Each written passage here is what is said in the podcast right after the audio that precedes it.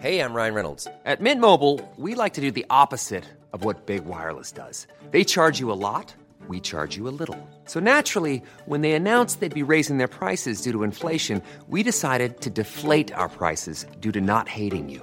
That's right. We're cutting the price of Mint Unlimited from $30 a month to just $15 a month. Give it a try at mintmobile.com slash switch. $45 upfront for three months plus taxes and fees. Promo rate for new customers for limited time. Unlimited more than 40 gigabytes per month. Slows. Full terms at mintmobile.com.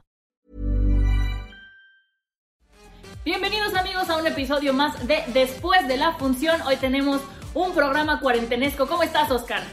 ¿Qué tal mi querida Monse? Amigos, pongan mucha atención porque vamos a hablar en esta ocasión de lo que yo creo son las dos series del momento y obviamente de la cuarentena.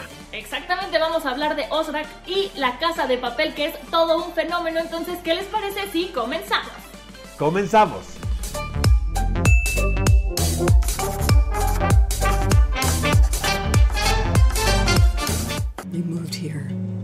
Start over, and it's been hard.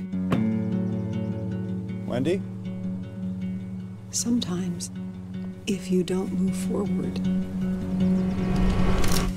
La primera serie de la que vamos a hablar, amigos, es Ozark. El 27 de marzo se estrenó la tercera temporada y en lo personal me parece una de las producciones más interesantes que nacen en Netflix. De alguna manera, la tesis me recuerda un tanto a Breaking Bad. Son estos personajes aparentemente comunes y corrientes en una situación un tanto particular que los hace cuestionarse pues ciertos dilemas morales. Muchas veces toman decisiones adecuadas, otras no tanto. En esta ocasión los protagonistas es una familia que viaja de Chicago al territorio de Ozark, donde por una coyuntura muy particular tienen que empezar a lavar dinero para el crimen organizado. Eh, como les digo, las bases son muy similares a las de Breaking Bad, sin embargo las historias son completamente distintas. Y aquí realmente es observar cómo estos personajes eh, que tienen una cotidianeidad como la de la gran mayoría en los Estados Unidos, empiezan a transformarse y a convertirse en cabezas incluso del crimen organizado, en particular el personaje de la matriarca, caracterizado espléndidamente por Laura Linney. ¿A ti qué te pareció, Monse? Pues mira, a mí es una serie que no me acabó de encantar, no me atrapó, por eso no la seguí viendo, pero una de las cosas que sí que me gustó mucho fue la paleta de colores que manejan, creo que es muy consis- consistente, perdón, con el mensaje que están tratando de dar, pero yo ya estoy un poquito cansada de toda esta cosa de lavado de dinero, narcotraficantes, como que yo creo que me agarró mal parada porque no la disfruté y algo que dices de que te recordó un poquito a Breaking Bad, a lo mejor por ahí entró esa cosa que yo sentí, ay, se está pareciendo y Breaking Bad yo la tengo como en un super pedestal, entonces para mí no es así la gran serie como todo el mundo dice.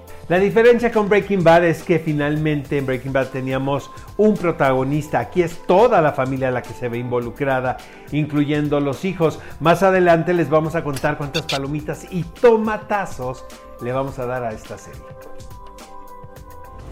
Todo puede joderse en una milésima de segundo.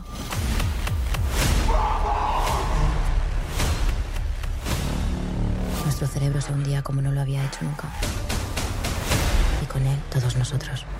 Bueno, pues La Casa de Papel llegó esta semana para arrasar y romper con todo lo que pensábamos. He visto muchísimos posts de muchísima gente que la vio en menos de un día o que en un fin de semana ya la terminaron.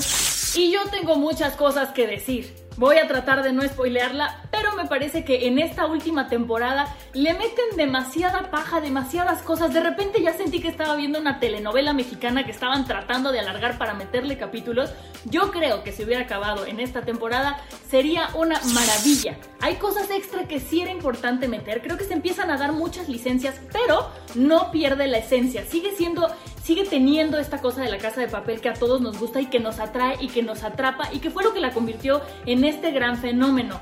Eh, no quiero dar muchos detalles, no quiero decir muchas cosas más para no spoileárselas por si no la han visto, pero sí tomen en cuenta que es una serie que empezó siendo independiente en España, que después compró Netflix y que se ve cómo crece en, en, cuanto a producción. Es una serie que crece mucho, los personajes se vuelven entrañables y que se algo que la hace maravillosa es que los personajes se permiten tener errores, cometer errores y ser humanos, y yo creo que eso es lo que la ha convertido en el gran fenómeno que es hoy. ¿Tú qué opinas? Estoy de acuerdo contigo, las primeras dos temporadas me parecen muy efectivas porque era una temporada que Netflix partió en dos. Ahora, la tercera y la cuarta me, son muy forzadas. Obviamente está divertida, tiene buen ritmo, pero yo creo que aquí el gancho con el público ha sido lo entrañable que son los personajes y como los actores muy bien elegidos han interpretado estos roles. Em, no, incluso dentro de, esta cosa tan bizarra y tan loca y, la circunstancia tan jalada de los cabellos, la verdad, eh, todavía las vueltas de tuerca yo sí las siento muy forzadas. O sea, y, no, voy, no voy a spoilerear nada, pero parece que va a haber más temporadas. Piedad, o sea, ¿cómo le van a hacer? ¿No? Sí creo que debió haber terminado hace, hace rato. Estoy totalmente de acuerdo contigo. Siento que ya, ya se fueron por la casa de papel, ya se fueron ahora por donde está el oro. No sé a dónde lo pueden llevar más. Espero de verdad que no sea una telenovela mexicana, como ya dije, repito, que van jalando y jalando y jalando, porque tienen un muy buen producto, pero hay que saber hasta dónde lo pueden llevar y cuándo Oye, Monse, eh, ¿tu personaje favorito? Mi personaje favorito, estoy entre Helsinki y Nairobi. ¿Tú? Nairobi. Team Nairobi. Ay, que Helsinki también. Amigos, aquí les va la calificación para Ozark. Le voy a dar 4 de 5 palomitas a esta serie. La verdad me gusta muchísimo y la recomiendo. Pero le voy a dar un tomatazo también. ¿Saben por qué? Por la manera en la que retratan al narcotráfico mexicano. Siento que es una visión muy norteamericana, muy de Santa Fe, muy de Texas. Pues tienen que venir acá a hacer un trabajo de investigación. Yo a la cuarta temporada de La Casa de Papel le voy a dar cuatro palomitas porque mantiene su esencia, pero le voy a aventar tres tomatazos porque me parece que ya le están metiendo mucha paja solamente para alargarla y eso no se vale. Mi querida Monse, le decimos al público quién muere en la cuarta temporada de La Casa de Papel. Mejor. O por lo menos con qué letra empieza. Yo creo que mejor no, hay que dejar que la vean, hay que darles tiempo. Exacto. Mejor vamos a recomendarles al público que está pasante de moda esta película estrenada hace algunos años, protagonizada por Anne Hathaway y Robert De Niro, que corresponde a estos dramedies que estaban tan de moda en ese momento, eh, situada en Nueva York también, eh, donde Anne Hathaway hace de la jefa de Robert De Niro. Sí, a mí, a mí esa es una película que disfruté mucho, creo que es para toda la familia y fíjate que algo que me gusta de esa película es que no sigue la línea que esperaríamos. O sea, hay películas que dices, ay, ya sé hacia dónde se va a ir. Y esta película justo no hace eso y creo que es una buena recomendación para esta cuarentena. En El Diablo viste a la moda, eh, Anne Hathaway era la pasante, ¿no? Ahora le toca ser la patrona. ha evolucionado. Exacto. Oigan, amigos, pero los esperamos la próxima semana en otro segmento más de Después de la Función. Y también les invitamos a que se manifiesten en redes sociales qué les ha parecido, de qué series o películas quieren que hablemos, ¿verdad, Monse? Exactamente, y acuérdense que nos pueden encontrar en todas las plataformas digitales del Heraldo de México para que vean los capítulos pasados y no se pierdan ninguna de nuestras recomendaciones. Aprovechen esta cuarentena, amigos. Hasta la próxima. Adiós.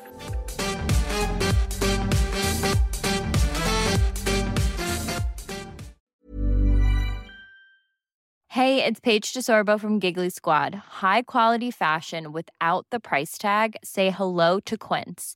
I'm snagging high-end essentials like cozy cashmere sweaters, sleek leather jackets, fine jewelry, and so much more. With Quince being 50 to 80% less than similar brands. And they partner with factories that prioritize safe, ethical, and responsible manufacturing. I love that. Luxury quality within reach. Go to quince.com slash style to get free shipping and 365 day returns on your next order. Quince.com slash style.